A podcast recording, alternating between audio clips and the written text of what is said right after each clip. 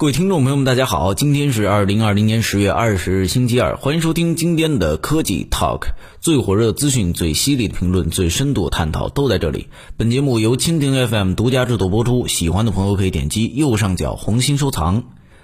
最近啊，通过唾液进行基因检测，掀起了好大的一阵风。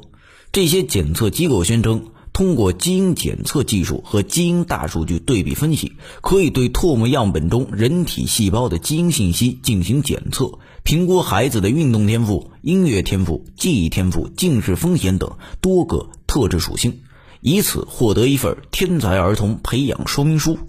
这样的检测真的靠谱吗？我们首先来看看什么是基因。基因是生命科学中最核心的概念之一。它是遗传物质的载体，是一段定位在细胞染色体上的核苷酸序列。现在我们已经知道了，基因的序列和表达调控模式决定了人体的生长发育与遗传有关的健康问题。上世纪八十年代，英美等国提出人类基因组计划，历时了十年之后，科学家终于完成并公布了人类基因族谱和初步分析结果。而基因检测是通过血液、其他体液或者细胞对 DNA 进行检测的技术，是取被测者脱落的口腔黏膜细胞或者其他组织细胞，扩增其基因信息之后，通过特定设备对被测者细胞中的 DNA 分子进行信息检测。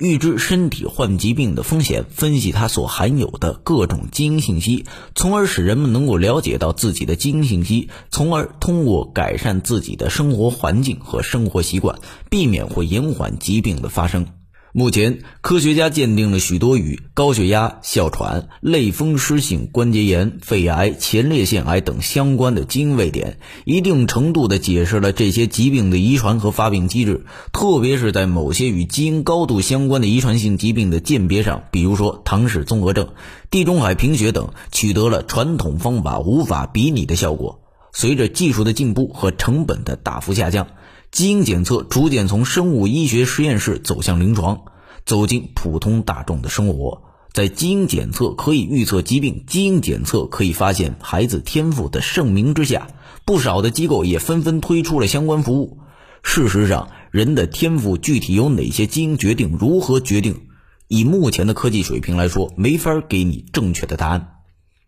现在消费级的基因检测，从积极的角度看，除了满足部分的娱乐需求之外，更多的只能起到一些心理安慰的作用。然而，基因检测它是一把双刃剑。对于一些消极的结果，如果受测者做出了过激的反应，效果可能会适得其反。比如说，如果所谓的基因检测显示你的数学能力不行，难免会让受测者灰心丧气，失去学习的动力和勇气。一些疾病风险预警尽管可以促进消费者更加注意个个人健康，但是如果产生患某种疾病的心理阴霾，显然会影响日常的生活质量，而且。个人消费级的基因检测目前缺乏公认的行业标准。对于同一个检测项目，可能因为不同机构选择检测的基因位点以及分析的数据库和角度不同，导致检测结果不同，使得这份基因检测报告的结论缺乏准确性。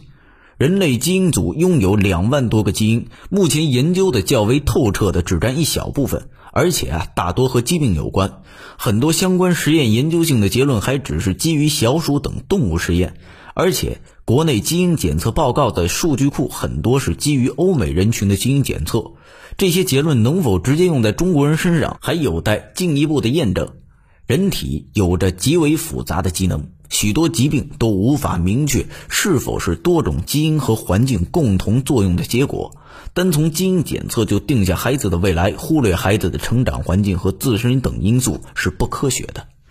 关注子女教育，归根结底还是得遵循教育的规律，以成熟教育观念引导孩子选择正确的成长方向。把天赋当成宿命，并且迷信现有的技术条件下对天赋的基因检测，恐怕只会把孩子引向错误的成长路径。以上就是本期科技 Talk 的内容，我们下期见。